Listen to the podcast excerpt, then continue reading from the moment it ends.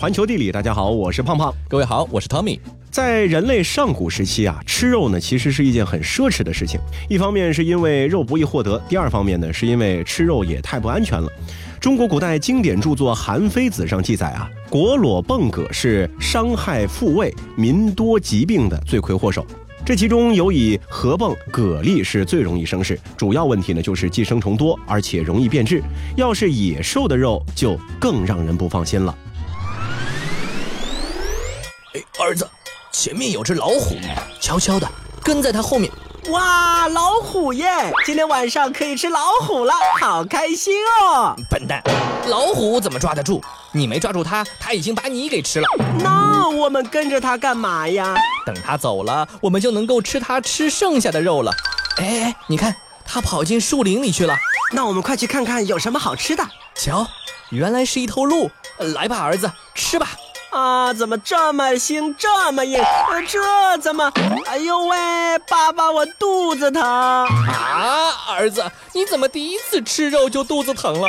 前几天隔壁老王家的儿子吃了肉肚子疼，然后就死了。我的儿子啊，你可别死啊！爸爸，我肚子疼，憋不住了。当时捕猎工具有限，虎豹豺狼捕捉到一只野兽，人类呢可以吃一些它们剩下的二手肉。可是万一感染了寄生虫，几乎也等同于是不治之症。所以墨子认为，在人类学会食品再加工之前，最好的办法是只吃素食。那不仅仅是古代中国，希伯来传统典籍中也记载说，人类自诺亚时期的洪水之后才开始吃肉。这证明，相对于吃素而言，吃肉呢其实是后来的事儿。嗯，因为肉食除了病菌，相较于素食呢也更难消化，只能够等到钻木取火这个科技普及之后，人类才敢放心大胆的吃肉。而有了火，人类也可以凭借它更好的和猛兽抢夺野味资源。那在人类逐渐掌握了烹饪技巧之后，肉类就成了公认的美味。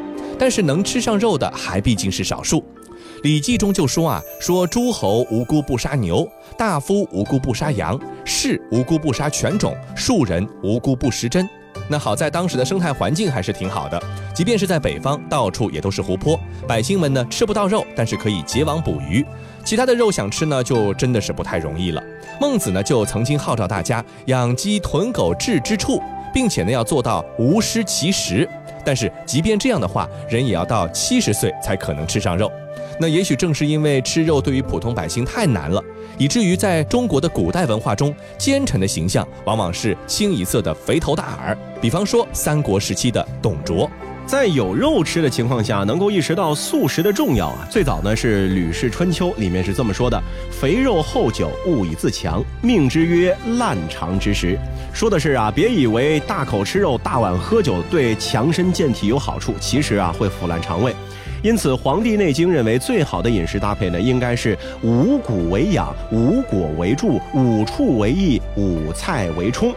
专家考证，《黄帝内经》成书的时代呢，应该是在汉代。汉代呢，正是一个素食大发展的时代，因为汉代有很多的素食可吃。行走小百科：汉代之前的素食，除了五谷之外，大多是野菜。比方说，《诗经》里面的荇菜就是一种水草，想吃呢要下水捞，还得选来选去，很费功夫。卷耳呢，也是一种菊科的植物，只有嫩苗可以吃，采大半天也装不了一筐。据说两汉时期，中原百姓吃的是麦饭，是在和匈奴的接触过程当中才学会把小麦磨成面粉，日后才有了饼。也就是在汉代，张骞从西域回来，引进了一大堆的蔬菜瓜果，大大增加了素食的食材品种。最伟大的素食呢，也是产生在汉代。豆腐行业有一个祖师爷，就是汉代的淮南王刘安。刘安在历史上算是一个悲剧人物，本人是才华横溢、招贤纳士，学吕不韦，广招门客。可惜呀，有人去汉武帝那里告他谋反。刘安觉得自身难保，没等汉武帝采取措施，就畏罪自杀了。嗯，咱们来看看他发明的这个豆腐啊。豆腐在汉朝呢，其实是远远没有普及，技术呢也不成熟，凝固性和口感和后来的豆腐呢没法比，因此还进不了烹饪的主流。直到唐宋才成为了重要的素食。唐朝的时候，还随着鉴真东渡传到了日本，让日本人也学会了怎么来吃豆腐。那豆腐在素食之中的重要性是不必多说啊，在此引用孙中山先生的话说：“夫豆腐者，食植物中之肉料也。此物有肉料之功，而无肉料之毒。素食离不了豆腐，荤菜也欢迎豆腐，家常便饭离不了豆腐，满汉全席也不能没了豆腐。在那些简朴而又正式的宴席，豆腐更是不可或缺。”旧时的丧葬习俗中，丧家准备的饭菜也以豆腐为主，因为白色是丧事的主色，所以去丧家吊唁吃饭呢，俗称吃豆腐。那么有些去帮忙的老乡，既说去丧家帮忙，那么就说是去吃豆腐饭的。说到红白事，总是有一些神志清楚、四肢健全，但是不干活而去蹭饭的人，那么也说他是吃豆腐的。那么时间长了，流传下来，吃豆腐呢就又多了一层含义，那就是占别人的便宜。有人说啊，真正意义上的素食依赖于佛教的兴盛，其实呢并不尽然。佛教在汉朝传入中国的时候，教规其实没有明确规定说是禁止荤食的。僧侣是托钵求食，欲荤吃荤，欲素吃素。所谓斋，最初啊是指佛门弟子中午以前所禁的食物。小乘戒律中禁过午进食，并不是禁止吃肉。后来随着教义传播，戒杀生的思想演化出了忌荤观念。到了南北朝，有梁武帝这种帝王的推动，佛教盛行，素食呢也就迅速普及。不光是和尚吃素，施主、香客、朝拜者也都是以素食为时尚。嗯，那佛教对素食呢影响是巨大的，但是还有一种文化比佛教更早就已经以身作则的践行素食理念了，那就是道教。老庄清净淡泊的思想和素食是一脉相承的。庄子上说啊，说蔬食以遨游，饭若不采之舟。道教出现之后，讲究的是修身养性。传说中那些神仙的楷模，基本上都是素食主义者。比方说，活了七百岁的彭祖常食桂枝；还有的历史人物呢，是专吃百花，每天嘴里呢百花齐放，嚼完了怕噎着，就喝点露水，最终呢吃成了花仙子。那古人对于素食的追捧啊，从文学作品当，那古人对于素食的追捧啊，从文学作品中呢也是可见一斑。小说《水浒传》里面宣扬大口吃肉、大口喝酒的梁山好汉们就有些粗鄙了，跟荤食一样不够雅致、不够文明。比如说船伙张衡在江上打劫宋江的时候就问道：“想吃馄饨还是板刀面？”孙二娘甚至卖人肉馒头。梁山好汉中能够寿终正寝的，也多是吃素的，比如说公孙一清，比如说戴宗这些修道之人。那《西游记》里呢，年年益寿的补品呢，也都是素食，比方说王母娘娘的蟠桃和镇元大仙的人参果。其实啊，《西游记》中呢，有不少讲究的素食。因为作者生活在明代中叶，当时素食的做法已经花样百出。看看武庄观两位道童给唐僧师徒上来的饭菜就知道了，都是些酱瓜、酱茄、糟萝卜、醋豆角、脆莴苣，一共排了七八碟。有专家分析啊，这正是全真派道家的素食，正宗的淮扬风味儿。那说到素食的专业化呢，就不得不提宋代了啊，因为宋代是素食开始专业化的起点。《东京梦华录》和《梦良录》上多有记载，北宋首都汴梁已经有了专门做素食的菜馆。南宋首都临安流行的素食有上百种，能当相声报菜名说啊。尤其是南宋，虽然说半壁江山，引来只把杭州做汴州的感叹，但却也不能否认南宋在文化上的繁荣。文化的繁荣必然会在生活的方方面面表现出来。本来嘛，南方饮食就比较的考究，再加上宋氏南渡，一些北方人的到来，他们的饮食习惯又从另一方面丰富了南方的菜肴。世界真奇妙。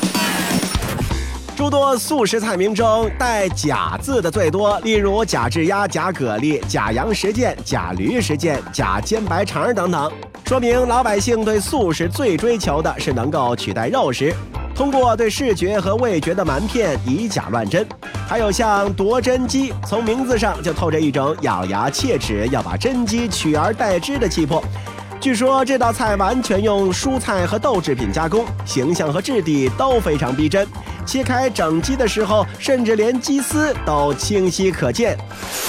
素食登峰造极，还是在清代形成了流派和理论。随园食单中专门有杂素菜单一节。纯素的菜有清源豆腐、素烧鹅、茄二法、微木耳、玉微白菜、香猪豆、洋花菜等等。薛宝臣于同治年间编撰了《素食说略》，记述了二百多种素食，堪称一部素食的百科全书。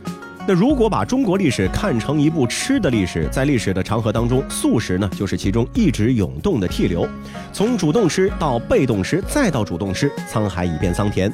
民以食为天，这是中国人最踏实、最朴素的世界观。而素食的变迁花样之多，也不难看出五国五民精益求精、乐观豁达的心态。与其说吃是一种本能，还不如从形而上的高度来解读，是中国人热爱生活的体现。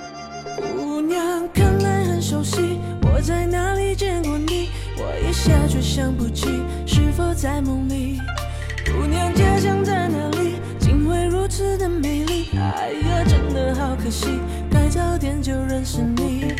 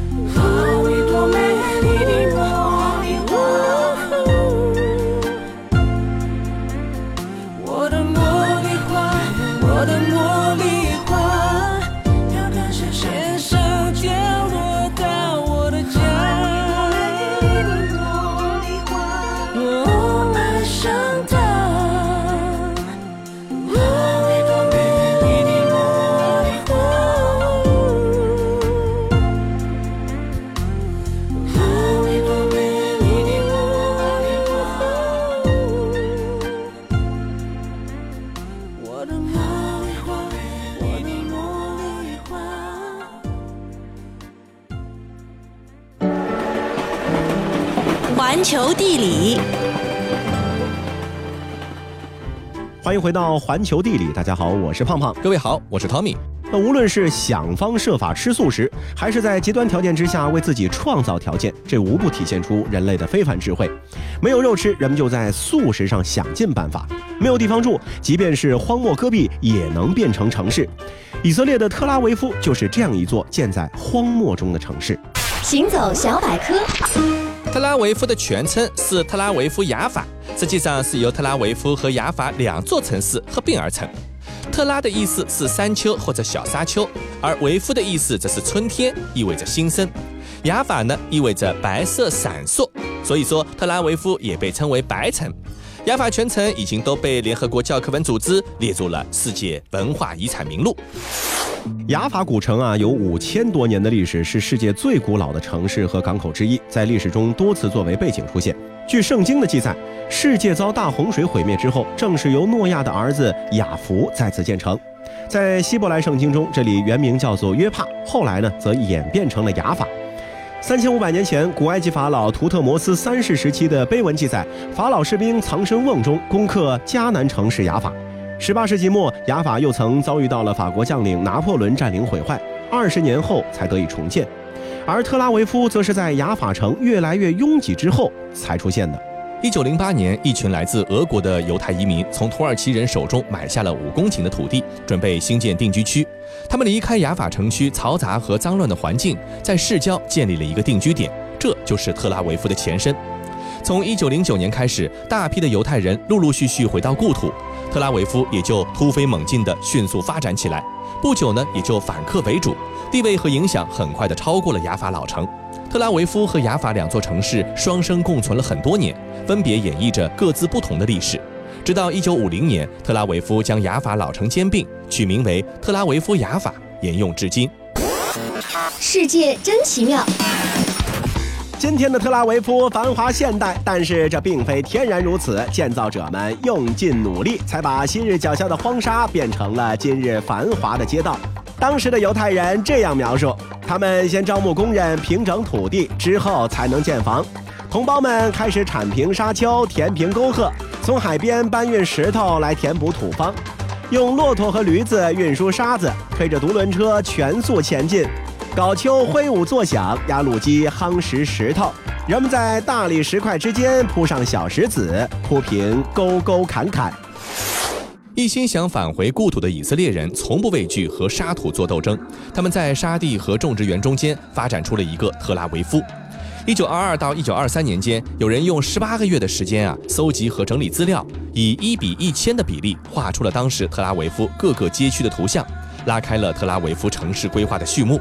英国规划师埃比尼泽·霍华德爵士提出的田园城市理论被大量应用在特拉维夫的城市设计中。这种规划方式将居住社区包围于田园或者花园的区域当中，平衡住宅、工业和农业区域的比例，而非简单粗暴地划定城市中的功能区域。那为了能够实现这个目标，城市规划师们也是各显其能，拿出各有千秋的方案。特拉维夫的首张规划图呢，是出自于理查德·考夫曼之手。考夫曼是一家土地开发公司的一员，因此他的图纸展示了开发公司已经或者正在购置的地块，具有很高的商业参考价值。通过地块的重新规划和整合，他在现有的城市边界内规划出了一个合理的方案。那与考夫曼不同，另外一位规划师盖迪斯在设计的时候考虑到了城市土地的扩张。在城市道路的规划上，他参照田园城市设计和卫星城建设的理论，通过改变城市道路结构的方式，预防可能出现的大城市病。同时啊，盖迪斯更加重视人和空间之间的关系，他立志要把特拉维夫建成到处都是蔬果和田园的城市。这种设计思路和筑城者们的需求呢是不谋而合，所以一座崭新的特拉维夫也即将由此而诞生。最终，一座崭新的特拉维夫创建于荒漠之中。市中心的几条生活街区充满简约大方的包豪斯建筑，方正平顶，如火柴盒样式，构造轻巧，线条明晰，简朴实用。这些包豪斯建筑多为墙面多、窗户小，外表为白色或混凝土色，正面或者圆弧转角处有开阔的阳台。不过呢，包豪斯建筑啊，也并不是特拉维夫的唯一代言。事实上，特拉维夫更深层次的是精神承载。